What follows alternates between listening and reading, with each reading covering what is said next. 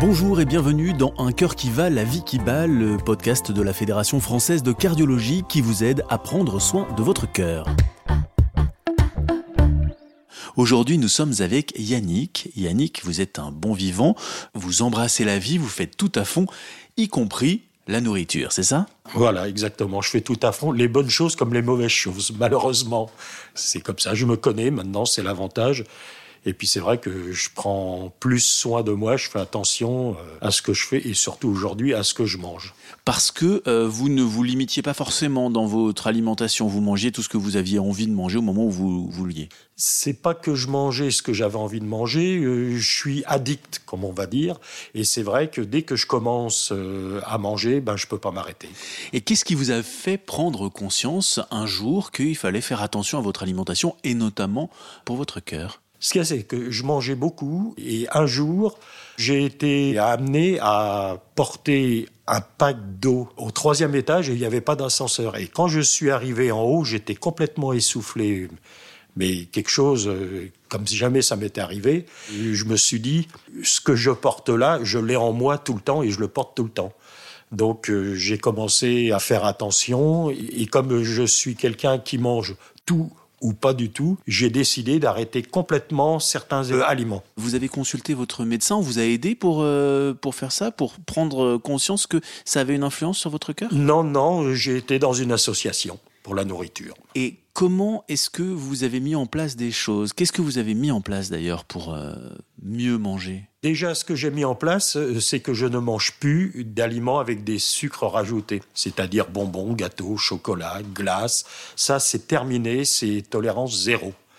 Et surtout, je ne grignote plus entre les repas parce que c'est ça qui est le danger. Parce que moi, au début, je faisais qu'un repas par jour, mais qui durait toute la journée. Et vous avez pris conscience que ça avait un, vrai impact sur votre cœur, ce changement? Sur le coup, non. Mais à peu près au même moment, j'ai eu un petit souci cardiaque. J'ai eu une coronaire euh, qui a été bouchée à 99%. Et tout de suite, on m'a mis un stent. Et c'était à peu près euh, à la même époque que j'avais arrêté euh, tout ce qui était sucre et puis grignotage. Et est-ce que le médecin qui vous a posé un stent vous a expliqué la relation?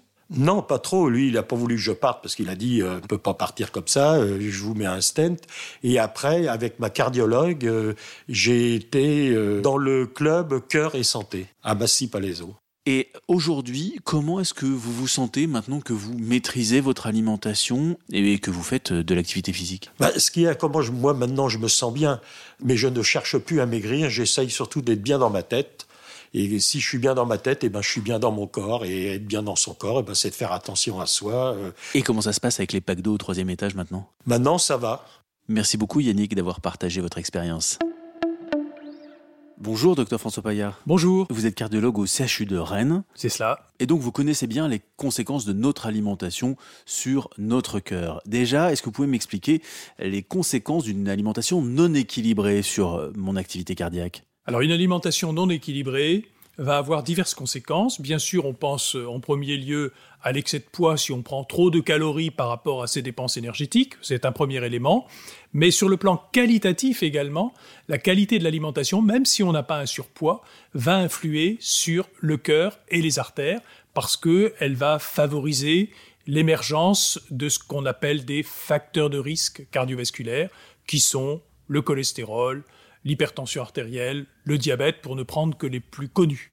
Vous parliez de surpoids. Est-ce que le surpoids a des conséquences aussi sur euh, mon activité cardiaque? Bien sûr, le surpoids et l'obésité ont des conséquences et sont euh, défavorablement associés au système cardiovasculaire. D'abord parce que le cœur a plus de travail à fournir quand il y a un surpoids ou une obésité. Hein. il a en quelque sorte un sac sur le dos supplémentaire. Et puis également, le surpoids et l'obésité vont là aussi favoriser euh, des problèmes comme l'hypertension, comme le diabète, qui vont encrasser les artères possiblement. Vous parlez de surpoids et d'obésité. Il y a une définition précise hein, de l'obésité. Oui, alors classiquement, c'est basé sur euh, un rapport qu'on appelle le rapport poids divisé par la taille au carré. Et donc, euh, ce poids divisé par la taille au carré, au-delà de 25 kg par mètre carré, ça définit le surpoids, et au-delà de 30 kg par mètre carré, ça définit l'obésité. C'est-à-dire je prends mon poids, je le divise par ma taille que je multiplie par ma taille. Voilà, c'est ça. Ça me donne un, chiffre. Voilà. Si c'est en dessous de 25, tout va bien. Au-dessus de 25, surpoids. Et au-dessus de 30, c'est ça? Obésité. Comment est-ce que je peux euh, adopter des bonnes pratiques alimentaires? Déjà, est-ce que je dois manger euh, trois repas par jour, quatre repas par jour Est-ce que ça a une conséquence? Alors il faut effectivement répartir euh, la prise alimentaire, si possible en deux ou trois repas par jour. L'habitude en France, c'est trois repas par jour. Dans certaines cultures, c'est plutôt deux par jour. L'essentiel, c'est d'avoir des repas équilibrés, effectivement. Donc des repas équilibrés, ça veut dire qui comportent un apport en protéines. Donc les protéines, c'est des protéines animales, euh, euh, la viande, le poisson, mais aussi des protéines végétales. Ça peut donc être euh, des lentilles, des légumineuses qui vont apporter des protéines végétales. Donc ça, il faut qu'il y ait un apport en protéines pour chaque repas. Peu importe qu'elle soit animale ou végétale, il faut des protéines. Peu importe, il faut des, il faut des protéines. Bon, après, il y a des petites subtilités, mais globalement, il faut un apport en protéines. Il faut des céréales, Hein, donc là, vous imaginez bien euh, que ce soit des pâtes, du riz, euh, des céréales, et il faut des légumes. Voilà, ça, ce sont les trois composantes de l'assiette principale. Et puis en complément de ça, il va falloir deux apports par jour minimum de produits laitiers, deux ou trois apports de produits laitiers, ça c'est principalement pour le calcium. Et puis il faut des fruits qui sont également protecteurs, idéalement deux par jour, en tout cas au minimum un par jour. Donc une fois qu'on sait euh, comment on compose notre assiette de manière euh, la plus correcte possible, est-ce que notre cœur sera protégé pour autant? Ou est-ce qu'il y a des aliments plus particuliers?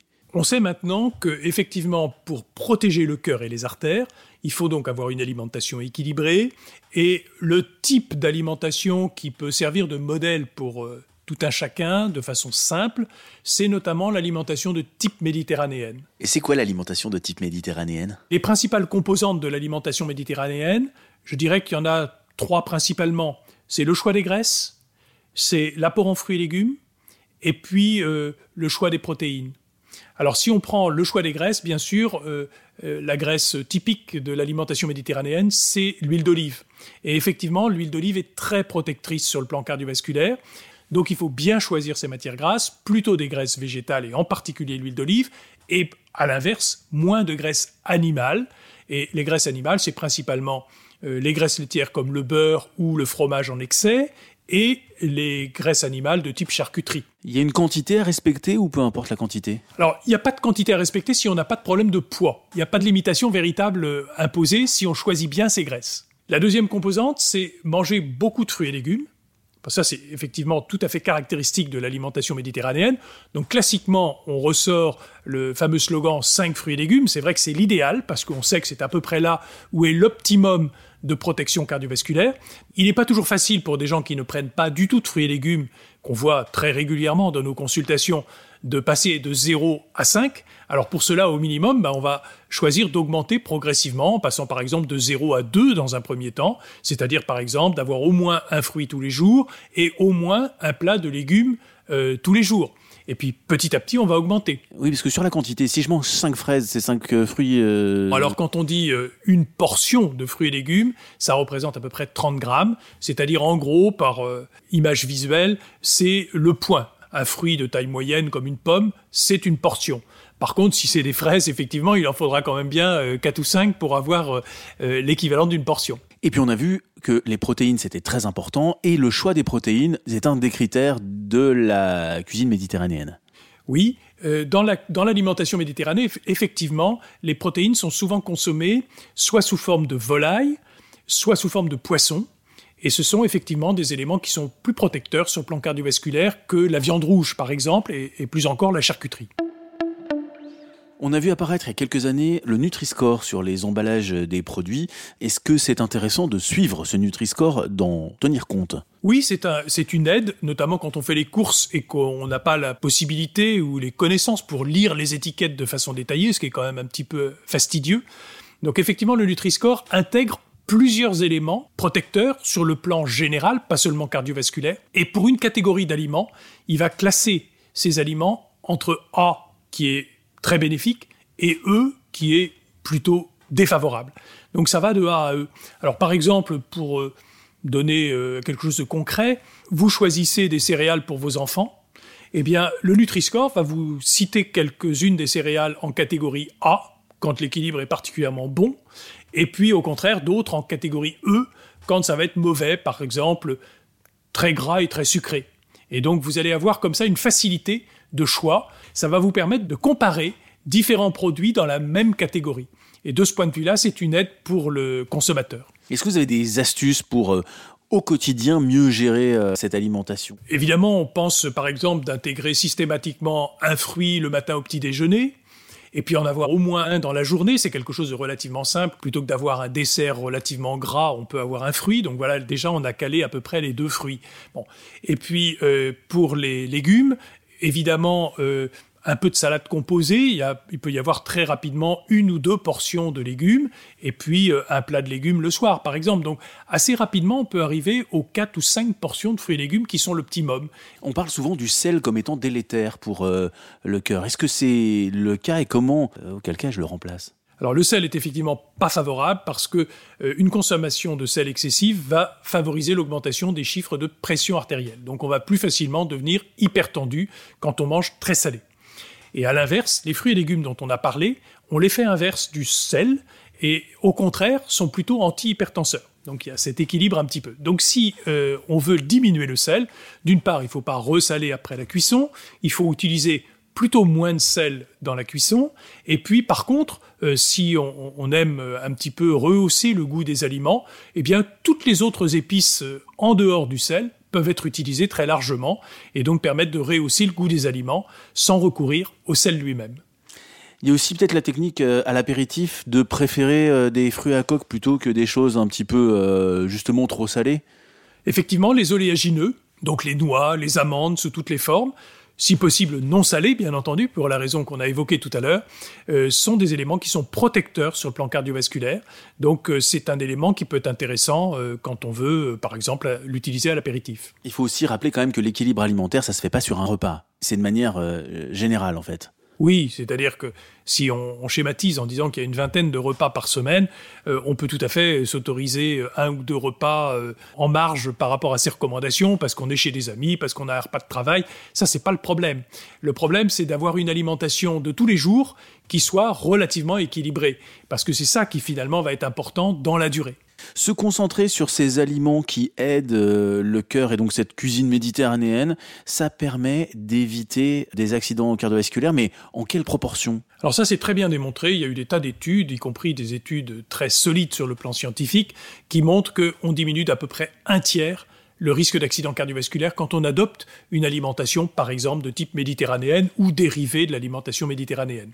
Donc ça veut dire, par exemple, en France, où on a environ 140 000 infarctus par an, que l'on pourrait éviter 40 000 infarctus tous les ans grâce à une alimentation équilibrée euh, dans la population française. Si vous aviez euh, trois petits conseils pratiques euh, pour clore ce podcast à, donner à nos auditeurs. Alors j'hésiterais le choix des graisses. Donc ça c'est tout un élément très important.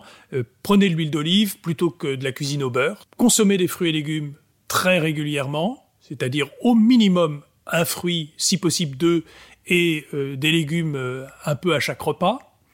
Et le troisième élément, c'est manger peu salé, donc euh, diminuer le, sel de rajout dans les aliments. Merci François Paillard. Et nous sommes allés dans la rue pour vous demander quel était le rapport selon vous entre votre alimentation et votre cœur. Est-ce que vous diriez que votre alimentation joue un rôle sur la bonne santé de votre cœur? Ah oui, franchement, je pense qu'elle joue franchement sur le cœur. L'alimentation grasse, le beurre, euh, oui, ça joue sur, sur le cœur. J'en suis pas conscient, si c'est le cas. Ça doit forcément avoir une, une influence, mais j'en suis pas conscient. Euh, oui, oui, euh, ce que, ce que je mange a forcément un impact sur le fonctionnement de, de mon cœur et de mes artères. Surtout, je pense, à, je pense au cholestérol, je pense à plein de choses. Donc oui, il faut faire attention et je fais attention. Je sais par exemple que si je mange trop salé, c'est pas bon, trop gras non plus, bien sûr. Mais j'essaie de manger des fruits et des légumes 5 par jour quand je peux parce que je veux préserver ma santé. Oui, l'alimentation a une influence sur la, longévité et le fonctionnement du cœur euh, à long terme. Manger euh, trop gras, trop sucré, trop salé euh, n'est évidemment pas bon pour la santé. Il ne s'agit pas de manger tous les jours des brocolis bouillis, mais ça aide. Et comment est-ce que vous diversifiez votre alimentation? Euh, j'ai toujours eu l'habitude de diversifier l'alimentation. J'adore les légumes. Je mange moins de viande qu'auparavant. Bon, je fais attention à la graisse aussi beaucoup quand même, les graisses saturées. Alors j'ai été élevée euh, par des parents qui m'ont toujours appris à varier l'alimentation euh, et j'y veille tous les jours, matin, midi et soir. Je pense à ce que je mange pour essayer de, de varier et d'équilibrer mon alimentation. C'est important. Alors j'essaye de manger des fruits et des légumes le plus souvent possible, de saison bien sûr, et j'essaie de varier surtout. Et je m'aperçois d'ailleurs que ça fait du bien, je me sens beaucoup plus en forme. Si je vous dis régime méditerranéen, ça évoque quoi? Ça évoque l'huile d'olive, ça évoque la tomate, ça évoque les légumes, euh, le poisson. Euh, que des bonnes choses, l'huile d'olive, les légumes du midi, le soleil, la mer, bonne santé, quoi. Pas une question d'huile peut-être, non? Euh, Ça évoque les vacances, mais pas que. Euh, c'est euh, un régime qui permet bah, de, préserver son cœur avec beaucoup d'huile d'olive, des, des, produits naturels et des fibres et beaucoup de légumes et de fruits crus et cuits. Voilà, vous en savez désormais plus sur les relations qui existent entre notre alimentation et la bonne santé de notre cœur. Si vous voulez avoir plus d'informations, vous pouvez vous rendre sur le site internet de la Fédération française de cardiologie www.fedecardio.org. Vous y retrouverez aussi toutes les informations sur les parcours du cœur. Vous pourrez vous inscrire au parcours du cœur connecté. Vous pourrez retrouver les rendez-vous des parcours du cœur les plus proches de chez vous. N'hésitez pas, on vous y attend. Quant à nous, on se retrouve dans un prochain épisode du podcast Un cœur qui va, la vie qui bat. À bientôt. Un cœur qui va, la vie qui bat. Une série de podcasts de la Fédération française de cardiologie.